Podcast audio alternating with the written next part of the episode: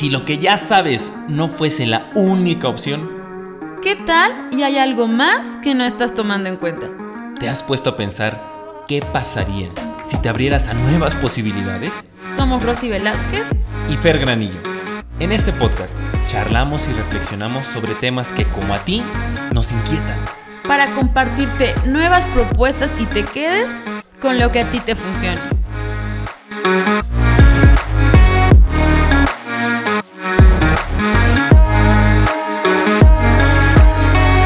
Hola, hola, ¿cómo están? Muy buenos días, muy buenas tardes, queridos y queridas podcast escuchas. Sean ustedes bienvenidos a un episodio más de este, su podcast de cabecera. No lo había pensado. Y como en todas las entregas, tengo, pues no tengo aquí a mi lado ya, pero sí estamos juntos este, a la distancia. Está presente mi amiga Rosy Velázquez. Amiga, muy buenas.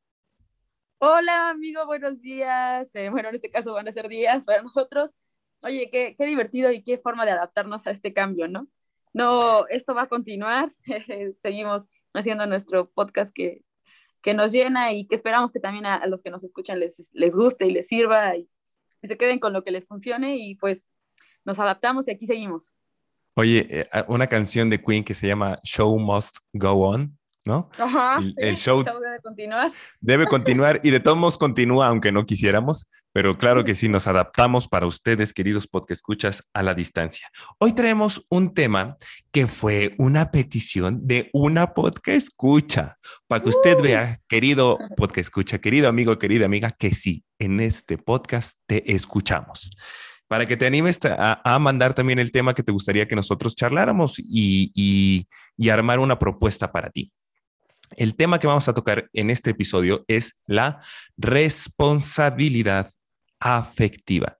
Y bueno, vamos a empezar a definir qué demonios o qué chintetes es la responsabilidad afectiva. Cuéntame, amiga, para ti, ¿qué significa esto de la responsabilidad afectiva?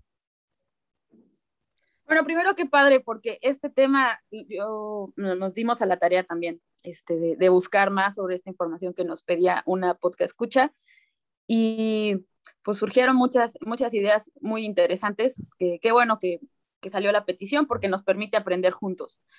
Bueno, en principio, eh, la responsabilidad ca- eh, afectiva es hacerte cargo de las emociones que sientes ante alguna situación, la que sea.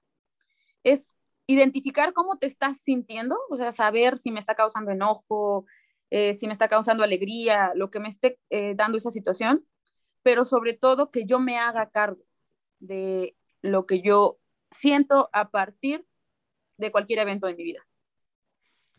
Fíjate, amiga, qué, qué importante lo que acabas de decir, ¿no? Hacer conciencia, identificar qué emoción estás sintiendo. Yo creo, querido podcast escucha y querida podcast escucha, que esa es una de las habilidades que nos hace falta tanto desarrollar, ¿no? Y que es pieza fundamental de nuestra inteligencia emocional. Poder identificar qué emoción estoy viviendo, como bien dijo Rosy, ante un evento. O sea, debes de ponerle un nombre a lo que sientes para poder entonces pasar al siguiente nivel y es analizar, reflexionar el por qué te estás sintiendo como lo estás sintiendo, ¿no? O sea, ir, eh, tú sabes que en este podcast siempre te hemos dicho o te hemos sugerido, no tanto te hemos dicho así como mamá, ¿no? Te, hemos sugerido que si hagas ese ejercicio autorreflexivo de que empieces a hacerte preguntas a ti mismo o a ti misma para poder hacerte consciente lo más posible de ti. Entonces, cuando vivimos un evento, sí o sí, sí o sí, vamos a sentir algo. Las emociones son automáticas, son algo que nos suceden a nosotros como seres humanos. Somos seres humanos, somos seres emocionales y no podemos hacer nada al respecto, ¿no? O sea, no podemos dejar de sentir esas emociones, ¿va? Entonces, por eso es muy importante que cuando vivimos una situación, podamos preguntarnos primero, ¿qué estoy sintiendo? ¿Qué estoy sintiendo y por qué lo estoy sintiendo? ¿Qué cosa en específico de este evento me está, sin- me está haciendo sentirme como me estoy sintiendo? Este, ejemplo, eh, esta persona me, eh, alguien me, me, me, dijo a mí, no sé, estúpido, ¿no? Y pues me puedo yo enojar, ¿no? Me puedo yo encabronar. Decir, a ver, momento, hago un, paro tantito y antes de reaccionar ante lo que está sucediendo es, por, eh, ¿qué, estoy sintiendo, Fernando? ¿Qué estás sintiendo? Pues sí, enojo, eh, me estoy sintiendo hasta cierto punto herido porque me dijo estúpido, Ah, ya le estamos poniendo nombres a las emociones. Excelente. ¿Por qué, Fernando, te, estás, eh, te sientes herido cuando una persona te dice estúpida? Pues porque considero que es una falta de, respeto, porque yo no soy, yo no me considero a mí ningún, ningún estúpido, eh, creo que es algo muy agresivo, y tal vez si te vas un poquito más atrás, inclusive podemos encontrar, no, pues es que recuerdo que así me decían en la escuela o así me decían en mi familia y realmente me dolía. Ah, pero ¿ves cómo vas esa cadenita, querido podcast escucha? Primero partimos de definir la emoción que sientes, después vimos qué en específico de ese evento me hace sentir de la manera en cómo me siento y después y reflexionar más sobre nosotros de dónde viene toda esta sensación. No sé qué tú qué opinas de esto, amiga.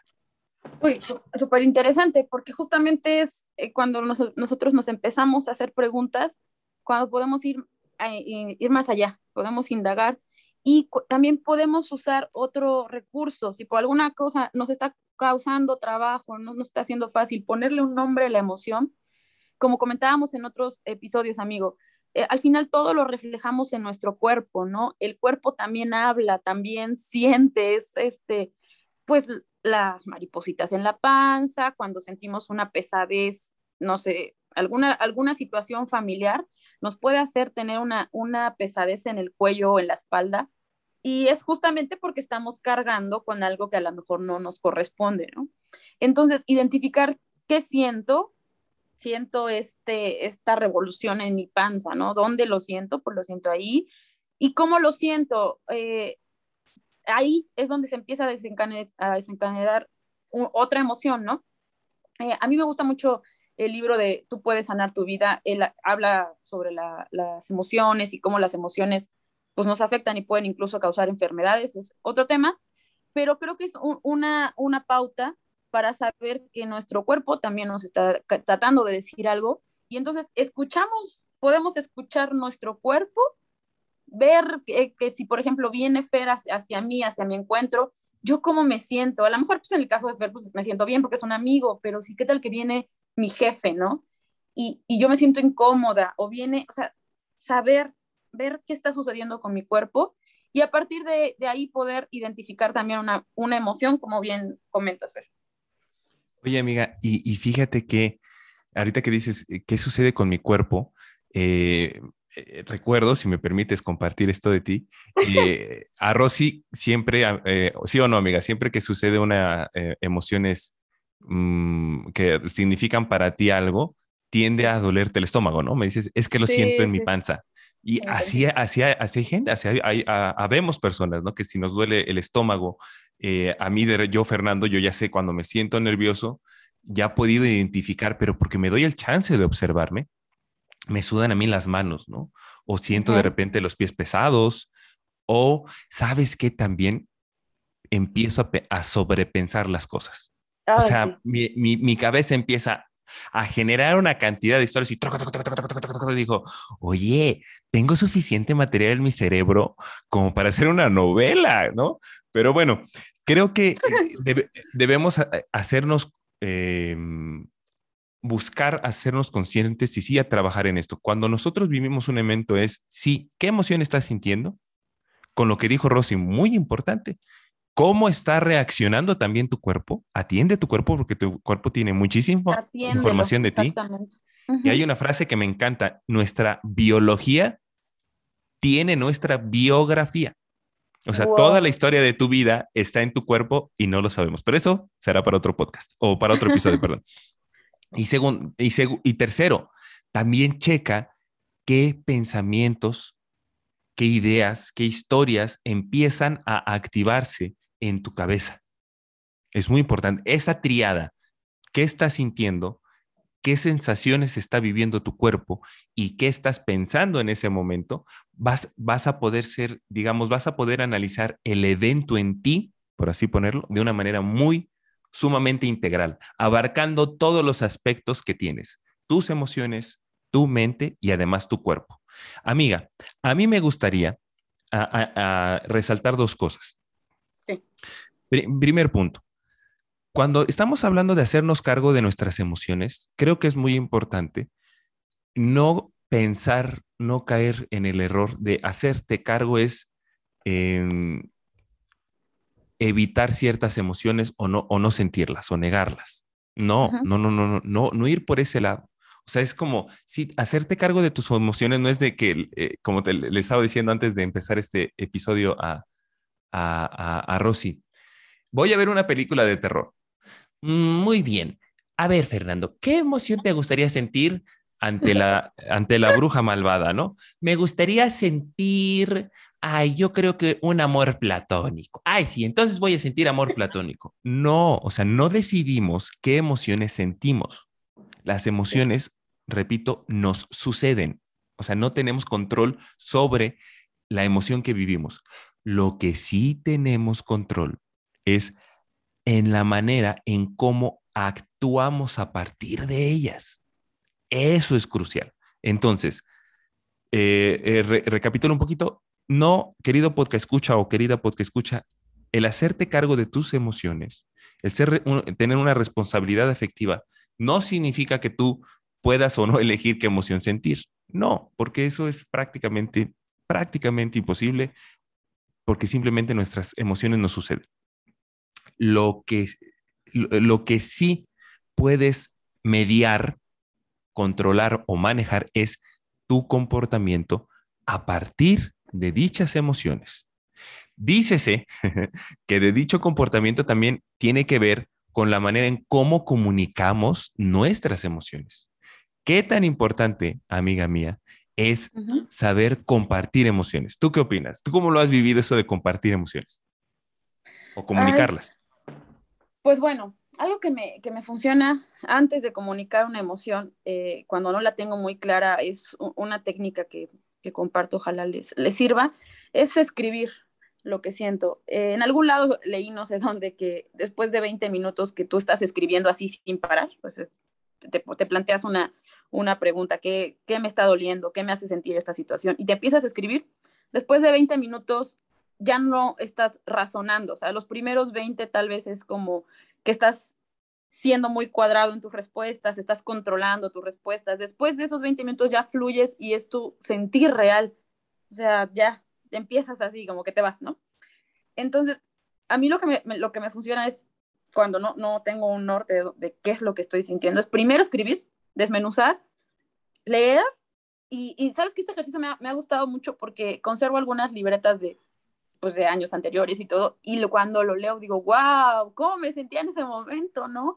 Y cómo en ese momento decía, es que esto es imposible de lograr, esto no se va a hacer, bla, bla, bla. Y digo, la historia actual es distinta, ¿no? Entonces, el, escribir a mí me permite también eh, ver o reconocer mi, mi avance en ciertos temas y decir, vamos bien, vamos bien, sigamos por, por este camino, ¿no? Y algunos, pues no, algunos, mira, desde entonces lo, lo vengo arrastrando, ¿no? Entonces es un foco de, de, poner atención. Y ya una vez que lo identifico, este, pues la comunicación aquí viene, viene otra vez en, en esta parte de responsabilidad efectiva. Yo, afectiva, perdón, yo, yo tengo, yo me debo de hacer cargo en cómo te transmito a ti que algo me molestó, como mencionas no, eh, una, una emoción la siento, no puedo negarla, sí la voy a sentir, pero yo elijo después de, de unos segundos de haber sentido eso que sentí, si te grito, si pego, si aviento. Entonces ahí también entra mi responsabilidad afectiva. Claro, totalmente. Y, fíjate, amiga, Qué excelente ejercicio nos acabas de compartir, ¿eh? No, no lo había yo pensado y voy a hacerlo. este, o sea, eh, recapitular, pero, o sea, sí escribo mucho, pero, o sea, respecto a mis emociones, pero nunca me había planeado, puesto la idea de, oye, voy a leer lo que yo escribí hace 10 años, hace 5, hace X, ¿no? Porque sí, te puede, ahí puedes ver los cambios y ver muchas cosas. Está súper, sí. no, está, está genial. Y fíjate que sí es, es muy importante eh, Em, el comunicar, la manera en cómo comunicamos nuestras emociones y toda nuestra experiencia, porque a partir de esa manera es que vamos a poder crear y construir relaciones sanas, pacíficas, pues, ¿no? Con la gente que nos rodea. Yo te quiero compartir un, creo que nunca te lo conté, amiga, y también se los quiero compartir a los podcast escuchas para ponerlo como un ejemplo. Yo en alguna, en alguna ocasión, con una expareja, este, quedamos de vernos, digamos, el, sábado, a, nos quedamos de ver a las 10 de la mañana, ¿no? Y entonces, este, pues, eh, yo agendé todo, preparé todo, cuadré todo, me organicé todo de mis actividades de los fines de semana para poder pasar, pues, como yo lo veía, el sábado con mi novia. Sin embargo, resultó y resaltó que ese fin de semana, ese sábado, llegó su mamá de, de, este, de, imprevisto, ¿no? O sea, llegó su mamá, su mamá normalmente no la veía o la veía una vez al mes, cosas así, llega la mamá y entonces, eh, pues lo que me dice mi novia, ah, ¿sabes qué? Aguántame tantito, llegó mi mamá y la que vamos a ir al centro. Y dije, ah, ok, vamos a, a, ser pacientes, ¿no? Para mí es muy importante eh, cuando hacemos un, un acuerdo el, el, el, que se cumplan los, esos, principalmente las citas, ¿no? Pero bueno, dije, ok, vamos, ok, paciencia, amor y todo lo que tú quieras. Para no hacerles el cuento más largo, ya no nos vimos ese día. bueno, ya no nos vimos prácticamente hasta las 7 de la noche. O sea, nosotros quedamos a las 10 de la mañana y nos vimos hasta las 10 de la noche. Entonces, pues en ese momento, pues yo estaba muy enojado. Obviamente estaba que me salían, este, ¿cómo le dicen? Me salían chispas. Y lo que, eh, entendiendo esta parte del tema de responsabilidad afectiva, dije, ok, Fernando, esta, esta muchacha que se, llama, eh, se llamaba Eusebia por este, defender su anonimato, Eusebia no ve las cosas igual que tú, Fernando. Para Eusebia tal vez sin, eh, no sea importante una cita, tal, tal vez es otra persona diferente a ti. ¿Cómo, Fernando, le vas a expresar toda tu experiencia a Eusebia para que ella te comprenda? Pero no desde el reclamo, no decir, óyeme, tu hija de tu ta, ta, ta, ta, ta, ¿cómo es posible? Entonces no te importa la relación, este, te, te valgo yo madre, este, es una falta de respeto, que, o sea, yo podría haber optado por ese camino, pero creemos que no es la mejor opción. Por eso es la manera en cómo comunicamos nuestras emociones. Yo a Eusebia le dije, hola, mi amor, pues ya estamos aquí, qué bueno que sí te pude ver, te quiero compartir algo. Mira, para mí significa, es muy importante, muy importante esta parte del el tiempo y las citas. Si, si, tú y yo quedamos a una hora, créeme que el 95% de las ocasiones, porque es una mentira que el 100%, voy a llegar a tiempo, voy a estar puntual, puntual, o sea, 10, 10, 11, 11, sí, pero para mí es muy importante el tiempo y también cuando tú me dices que nos vamos a ver y porque tú eres importante para mí, yo dejo de hacer muchas cosas de manera voluntaria, no me pesa porque voy a verte, ¿sale? Entonces, cuando tú me vas aplazando y no, no eres tal vez eh, eh, directa conmigo, ¿sabes qué? Sucedió este imprevisto, ya no nos vamos a ver. Me, siento yo como si yo estuviera atado a ti o dependiendo a ti, a, la disposición de que a ver en qué momento tú te desocupas, ¿vale? Entonces, realmente, pues sí me, me afecta, me duele, eh, me siento muy incómodo, porque siento que no se está valorando mi tiempo. ¿Vale? Fíjense qué diferente, ¿no? ¿Qué diferencia fue? Ya después de esa, de esa, de esa, comunicación, pues ya, ella, pues prácticamente se da la opción de poder decir, ah, fíjate, Fernando, que para mí el tiempo no es importante. Salió ella, me dijo, ¿sabes qué? Es que mi mamá es demasiado importante en mi vida y cuando ella llega, yo no pelo al mundo, al resto del mundo. Perfecto, mi amor. Entonces, ¿qué te parece? Si se llega a suceder que tú y yo tenemos una cita y llega tu mamá, yo ya, ya tomamos tú y yo como pareja por default que no nos vamos a pelar. ¿Estás de acuerdo? Porque es importante tú estar para tu familia y yo la parte de mi tiempo. ¿Te late? Perfecto, mi amor. Excelente. ¡Pum!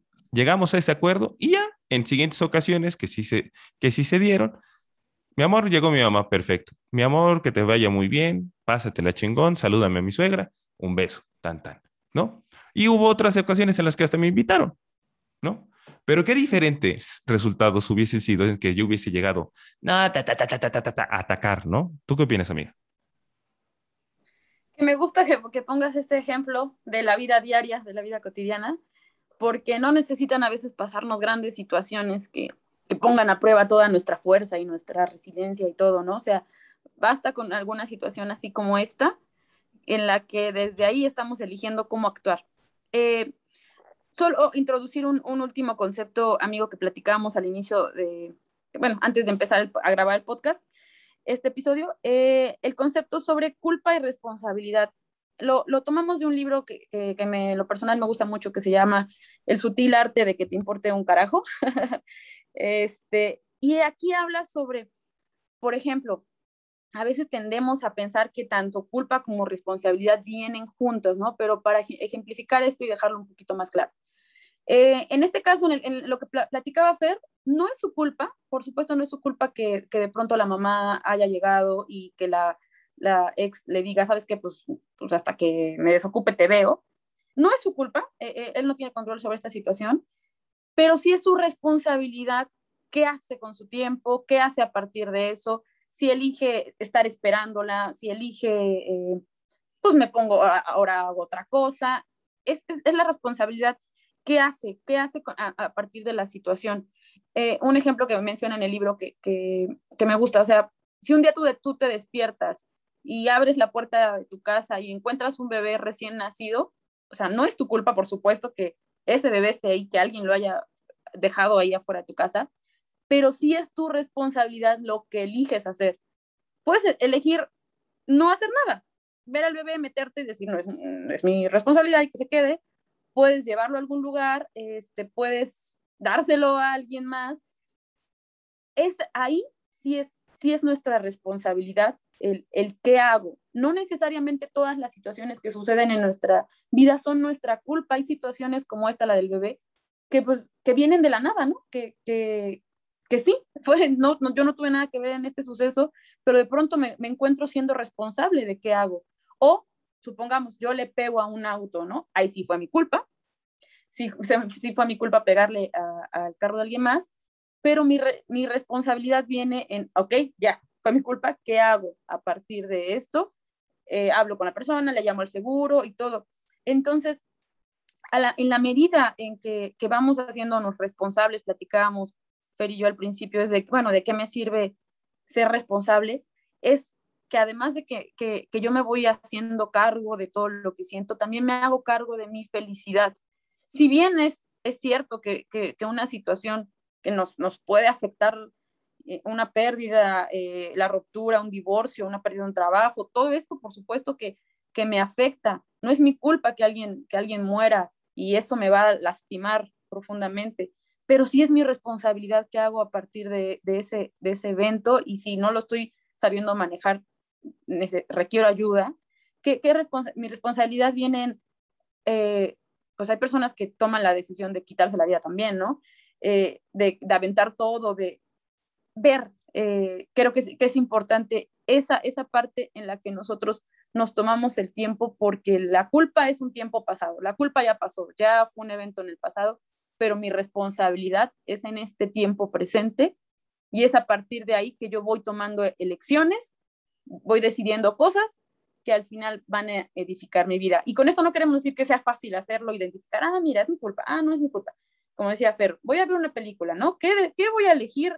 ¿Qué, ¿Qué, sentimiento voy a elegir sentir? No, no, no, no, no es, no es así.